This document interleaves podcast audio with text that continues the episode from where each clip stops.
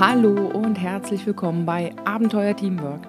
Mein Name ist Christine Wonneberger und heute präsentiere ich dir die sechste Folge in diesem Podcast, den zweiten Teil zur Serie von Konflikte im Team. In der letzten Folge habe ich dir schon mal kurz vorgestellt, was sind Konflikte, wie entstehen sie und welche Arten von Konflikten gibt es. Solltest du diese Folge jetzt noch nicht gehört haben, möchte ich dich doch bitten, die Folge 5 dir vorher noch anzuhören, damit du jetzt einfach besser mitkommst bzw. besser in das Thema hineinkommst. Worum geht's heute? Heute möchte ich dir kurz erklären, wie ein Konflikt eskalieren kann. Ich werde dir dazu ein Modell vorstellen und danach möchte ich dir gerne noch einen möglichen Ansatz vorstellen, wie du einen noch recht leichten Konflikt für dich aufbereiten kannst und somit eine Lösung vorbereiten kannst und die dann hoffentlich auch umsetzen kannst. Dann lass uns jetzt einfach mal loslegen. Wie kann denn nun so ein Konflikt eskalieren? Hierzu haben sich schon sehr, sehr viele Leute Gedanken gemacht und es gibt auch einige Modelle, die das beschreiben. Ich möchte heute hier das Konflikteskalationsmodell nach Friedrich Glasel vorstellen. Es ist so in den 1980ern entstanden und es gliedert sich in neun Stufen. Jeder, jeweils drei Stufen werden immer in eine Ebene zusammengefasst. Auf den ersten drei Ebenen ist der Konflikt noch relativ leicht und beide können erfolgreich aus diesem Konflikt noch herausgehen, beziehungsweise ihn auch eigenständig lösen. Das ist die sogenannte Win-Win-Ebene. Und ehrlich gesagt glaube ich auch, beziehungsweise es ist auch so, die meisten Konflikte bleiben auch in diesen ersten drei Ebenen und somit können die Parteien sie einfach noch komplett alleine lösen. Erst in der Stufe 4, 5 und 6 wird es nicht mehr funktionieren, dass die Konfliktparteien ihren Konflikt auch alleine lösen können. Sie benötigen Hilfe von außen. Das kann unterschiedlich aussehen. Hier bietet es sich an, wirklich auf einen professionellen Mediator zu rückzugreifen oder überhaupt eine professionelle Prozessbegleitung zu haben. Im schlimmsten Fall geht es sogar vor Schiedsgericht. Auf den Stufen 4 bis 6 in dieser zweiten Ebene ist es so, dass mindestens eine Partei nicht mehr unbeschadet aus diesem Konflikt herauskommt. Das heißt, es ist nicht mehr Win-Win, sondern definitiv ein Win-Lose-Zustand. Und in den letzten drei Stufen da redet man eigentlich in der Ebene nur noch von Lose-Lose. Ob der Konflikt überhaupt noch ja, gelöst werden kann, sei mal dahingestellt, aber es gibt definitiv nur noch Verlierer. Keine der Konfliktparteien wird hier noch irgendwie positiv herauskommen. So viel erstmal zu den drei Ebenen und jetzt möchte ich dir die neuen Stufen da drin noch einmal kurz vorstellen. Fangen wir in der Ebene 1 Win-Win an. Und die Stufe 1 heißt Verhärtung. Hier geht es eigentlich um den Abtausch unterschiedlicher Meinungen oder Standpunkte. Da kennst du bestimmt den einen oder anderen Fall, wo einer dir mal sozusagen seine Meinung vor den Latz knallt und du denkst dir so, was? Äh, wie kannst du denn sowas denken? Und ja, es entsteht eine Spannung dadurch, dass du und er ganz unterschiedlich denken. Und Ihr schafft es aber trotzdem noch, sachlich und respektvoll miteinander umzugehen. So das Klassische ist, wenn einer sagt, boah, ich finde das ja so total toll, das ist richtig super, also das ist total mein Ding und du sagst zum Beispiel, äh, nee, das geht gar nicht. Beispielsweise Sportvorlieben, wenn einer total der Radfahrer ist und sagt, eigentlich müssten alle Leute Radfahren. Es ist der Sport, es ist Fitness, es ist Gesundheit, es gibt dir so viel für dein Leben und du stehst da und denkst dir, ich hab's da nicht so mit dem Radfahren. Ich sehe das ein bisschen anders, aber ich finde es okay, dass du das so siehst. Das meine ich dann so mit sachlich und respektvoll. Auf dieser Ebene würdest du wahrscheinlich auch noch gar nicht so über einen Konflikt nachdenken. Also ich zum Beispiel würde da jetzt definitiv nicht das Wort Konflikt benutzen. Es ist einfach unterschiedliche Meinungen auf dieser Ebene, beziehungsweise auf dieser Stufe, da wird auch noch das Thema vom Menschen losgelöst, also von der Person dir gegenüber. Das heißt, du denkst dir dann vielleicht noch, ja, ich, ich finde den Kollegen super oder meinen Freund, aber da sind wir halt einfach unterschiedlicher Meinung. Ob oder wie man das jetzt auflösen muss, sei mal dahingestellt, denn unterschiedliche Meinungen sind ja ein Grundzustand. Lass uns mal zur Stufe 2 kommen. Da geht es, beziehungsweise sie heißt Polarisation und Debatte. Und hier fängt es sich jetzt schon langsam an zu verhärten.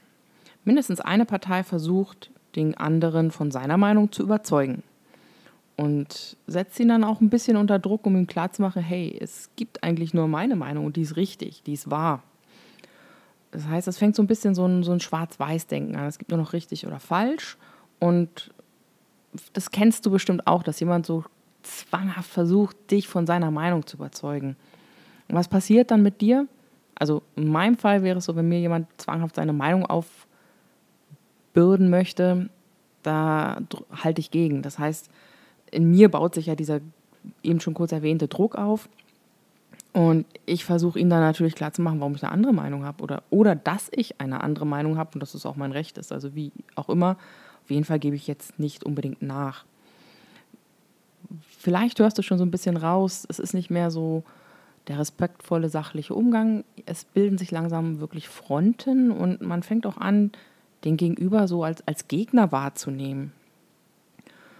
Und eigentlich geht es jetzt hier auch schon langsam los, dass du nicht mehr zuhörst. Du versuchst nur noch den anderen von deiner Meinung zu überzeugen. Der andere tut es ja auch.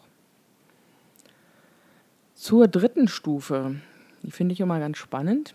Taten statt Worte.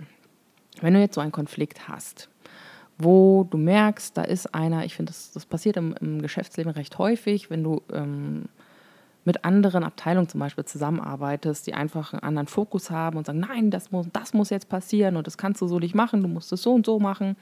Und du versuchst dem anderen zu erklären, nee, das machen wir anders. Und was kann als nächstes passieren? Taten statt Worte, das ist die Stufe 3. Hier sind jetzt die Argumente oder die Position des anderen plötzlich unwichtig geworden. Du berücksichtigst ihn eigentlich gar nicht mehr und setzt ihn vor vollendete Tatsachen. Du machst einfach. Vielleicht hast du das auch schon mal erlebt. Du erklärst jemandem, wie etwas zu tun ist oder dass er gewisse Sachen machen muss und er ignoriert dich einfach komplett. Im Allgemeinen löst das dann wahrscheinlich ein bisschen Misstrauen der Person gegenüber, weil du hast eher Zeit investiert, um ihm was klarzumachen und er ignoriert dich komplett. Und vor allem erstmal Frust wird ausgelöst. An dieser Stufe möchte ich jetzt noch mal kurz zu diesem Modell erklären. Es ist nicht so, dass alle Parteien des Konfliktes auf der gleichen Stufe agieren. Es kann durchaus sein, dass der eine noch gar nicht gecheckt hat, dass da überhaupt ein Konflikt ist und der andere schon auf 180 ist und ähm, alle Register anfängt zu ziehen.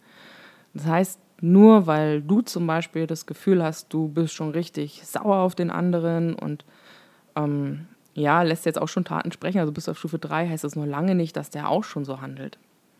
Aber oft nehmen wir das an, dass der andere genau auf dem gleichen Level auch schon agiert. Und so entsteht dann auch so ein bisschen diese Spirale nach unten, diese Selbstbeschleunigung, die negativen Gefühle, also Misstrauen und Frust hier genannt auf der Stufe 3, entstehen, die das alles Stück für Stück weiter beschleunigen. Nichtsdestotrotz, an dieser Stelle ist es immer noch möglich, eine Aussprache mit dem anderen, mit der anderen Konfliktpartei zu machen, offen zu werden, offen zu bleiben und zusammen eine Lösung zu finden, wie man jetzt miteinander umgeht. Kommen wir nun zur Stufe 4. Sorge um das Image. Wie kurz erwähnt, hier geht jetzt die Ebene 2 los, Win-Lose. Es kann maximal noch eine Partei überhaupt unbeschadet aus diesem Konflikt hervorgehen. Die Parteien, die jetzt in dieser Stufe agieren, fangen an, sich außerhalb der beiden Konfliktparteien Verbündete zu suchen und Unterstützer, die ihre Seite bzw. sie als Person unterstützen. Es ist auch der ursprüngliche Auslöser dieses Konfliktes völlig nebensächlich geworden. Es geht jetzt wirklich nur noch darum zu gewinnen. Auf der nächsten Stufe, Stufe 5, geht es dann um den Gesichtsverlust. Nachdem sich die Konfliktparteien jetzt angefangen haben, Verbündete zu suchen, wird der Gegner jetzt demontiert. Er wird denunziert, er wird schlecht dargestellt, es werden ihm Unterstellungen angedichtet, es wird viel übertrieben, wie er sich verhält und es wird hier auch ganz gerne mal persönlich und unfair und auch beleidigend.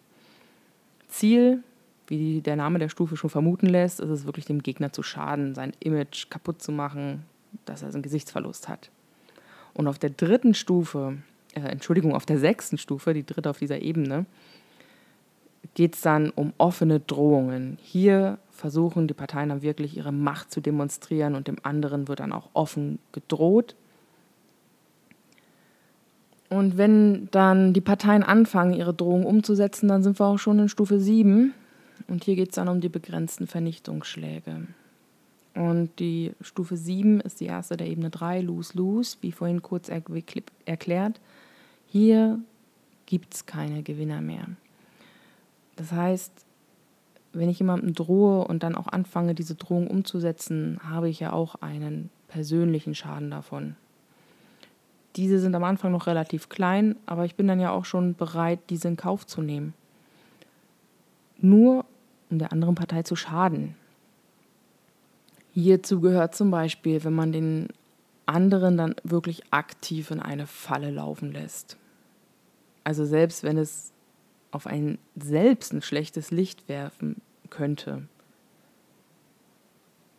In der letzten Folge habe ich auch schon mal kurz erklärt, wie wichtig negative Gefühle für die Entwicklung eines Konfliktes sind. Und ich möchte kurz erwähnen, jemand, der sich bereits so verhält, dass er hier auf Stufe 7 agiert, also anfängt, Vernichtungsschläge gegenüber dem anderen zu machen und dafür auch eigene Schäden am Image ähm, oder irgendwelche anderen Verlusten äh, in Kauf nimmt, da ist ganz, ganz viel Gefühl dahinter. Also sehr viele negative Gefühle. Das heißt, das Verhalten ist definitiv nicht mehr rational.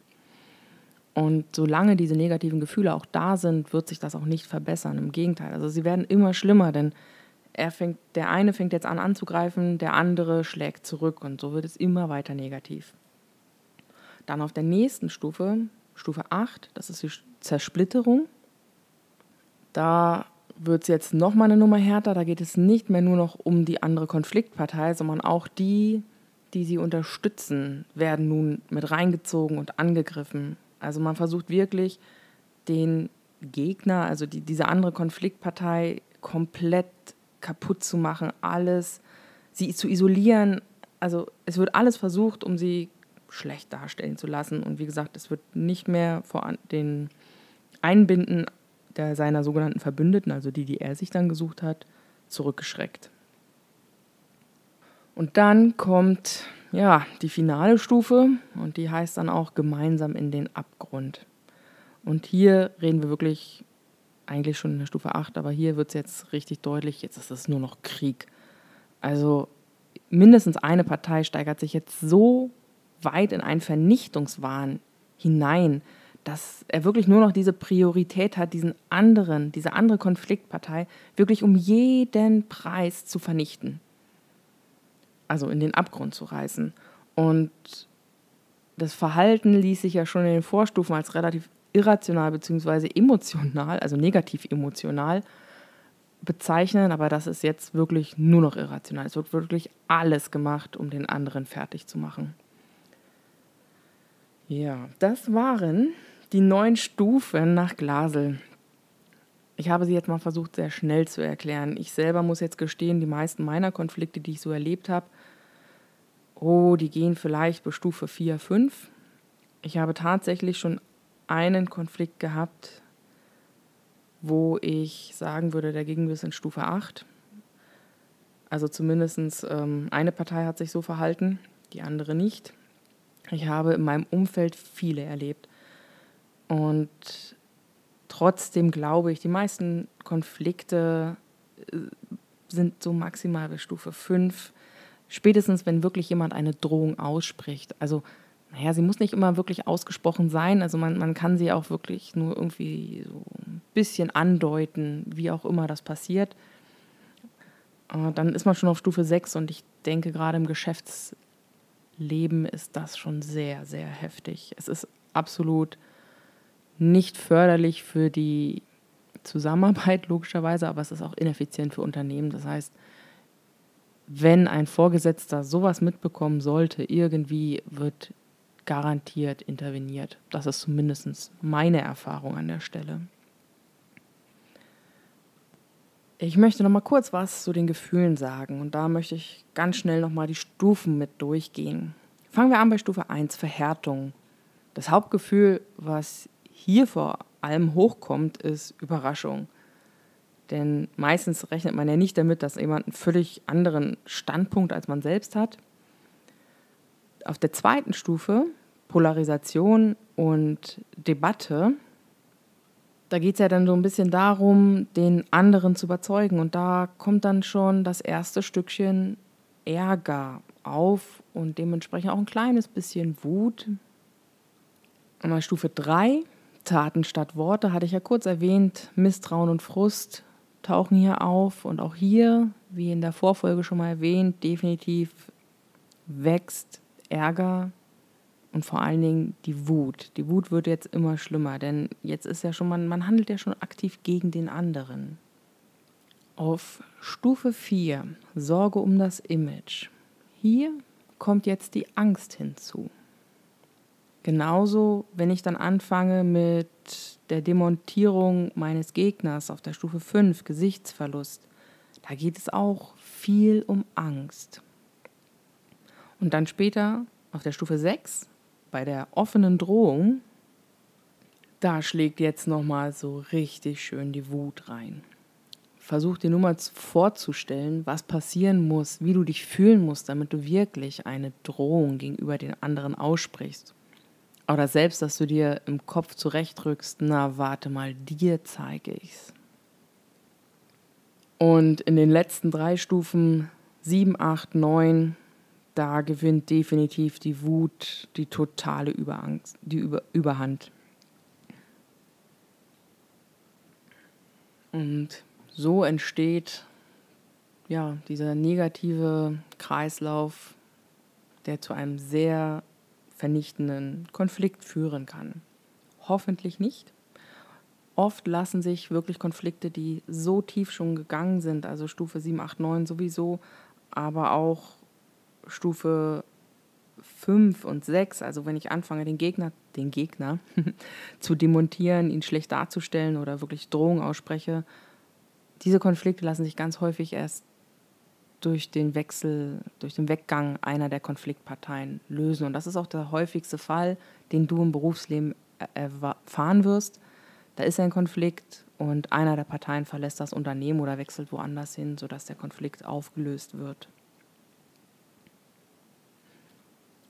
Nun kommen wir wieder ein bisschen zur Lösungsorientierung.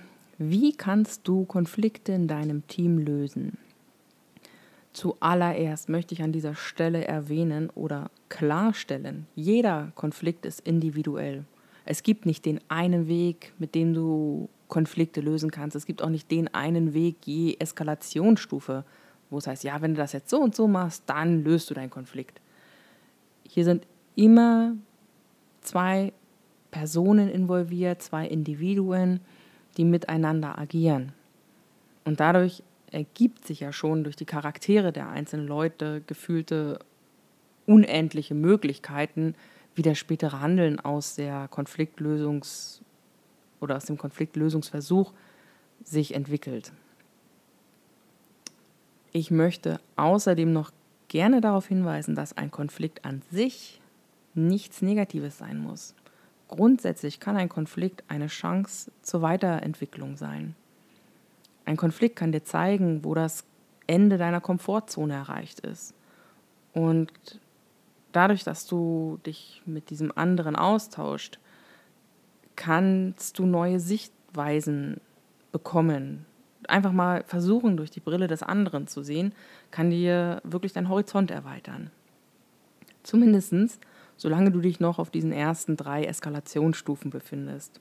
Danach wird es recht negativ. Aber kommen wir mal zurück zu den ersten drei Stufen. Das sind ja auch, hatte ich kurz erwähnt, die drei Stufen, wo du noch zusammen mit deiner Konfliktpartei aus, ohne Außenstehende eine Lösung finden kannst. Und hierzu möchte ich dir gerne eine Möglichkeit vorstellen, wie du diesen Konflikt für dich aufarbeiten kannst und positiv mit dem anderen ins Gespräch kommen kannst, um eine Lösung zu finden. Zuerst einmal, woran erkennst du überhaupt selbst, dass du in einem Konflikt bist? Es sind negative Gefühle und im Spiel und diese Gefühle lösen ja bei dir dann Stress aus. Und erst wenn du dich schlecht fühlst oder unangenehm, also sprich Stress entsteht, dann wird es auch Zeit zum Handeln. Und woran merkst du, dass du Stress hast? Es gibt sogenannte automatisierte oder Standard-Stressmuster. Das sind Flucht, Angriff oder Todstellen. Wenn du merkst, dass du in eins dieser drei Muster verfällst, dann möchte ich dir die folgende Übung ans Herz legen. Zuerst einmal kannst du mit Achtsamkeitstraining trainieren, diese, diese Stressmuster überhaupt wahrzunehmen.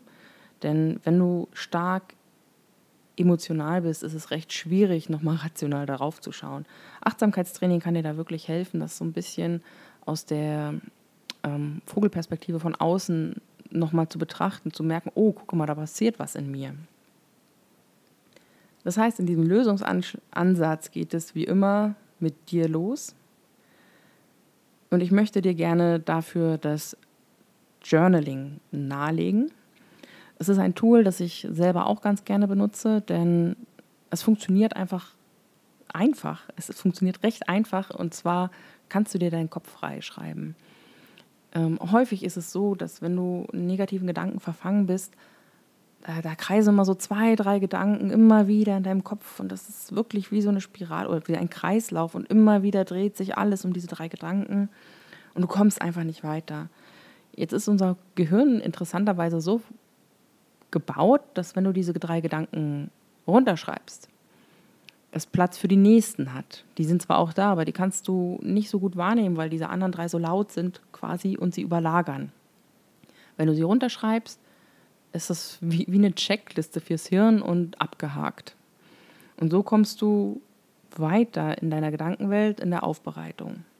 Deswegen Journaling und es ist auch nachgewiesen, dass die, die Geschwindigkeit, mit der du äh, die du, du, du hast, wenn du mit der Hand schreibst, auch die Geschwindigkeit ist, wie dein Hirn das abarbeiten kann.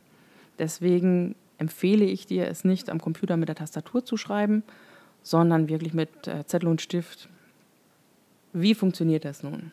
Ganz kurz, zuerst einmal baust du dir dein Selbstbewusstsein auf und gewinnst so innere Klarheit. Selbstbewusstsein ist hier wirklich im wahrsten Sinne des Wortes gemeint. Du wirst dir deiner selbst bewusst und bekommst so innere Klarheit. Im zweiten Schritt geht es dann darum, das Verständnis für den anderen aufzubauen und im dritten dann gemeinsam eine Zukunft aufzubauen. Wie kannst du das mit einem Journaling erreichen? Du gehst das recht strukturiert an. Zuerst einmal schreibst du dir den Kopf frei, was ich vorhin schon kurz erwähnt habe, diese Gedanken runterschreiben. Bevor du das tust, erstmal legst du dir dein Papier zurecht und dein Stift Du setzt dich dann erst einmal aufrecht hin und atmest ein paar Mal tief ein und aus. Das hilft dir, so ein kleines bisschen runterzukommen. Und wenn das immer noch nicht reicht, versuchst du dein Ausatmen einfach mal ein bisschen zu verlängern. Das hilft wirklich sehr, sehr gut. Wenn du jetzt so langsam in so einem Zustand angekommen bist, wo du denkst, okay, ich fühle mich jetzt bereit zum Schreiben, dann setz dir am besten einen Timer.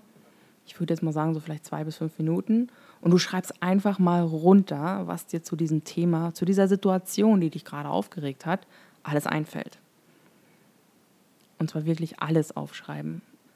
Zensiere dich an dieser Stelle bitte nicht selbst, denn niemand muss das lesen, was du da jetzt runtergeschrieben hast. Das ist nur für dich. Du kannst ihn danach auch gerne verbrennen, den Zettel, wo du das runtergeschrieben hast. Nachdem du jetzt einfach mal deine Gedanken zu dieser Situation die dir da alle kommen runtergeschrieben hast, also, oh, was ist da überhaupt passiert?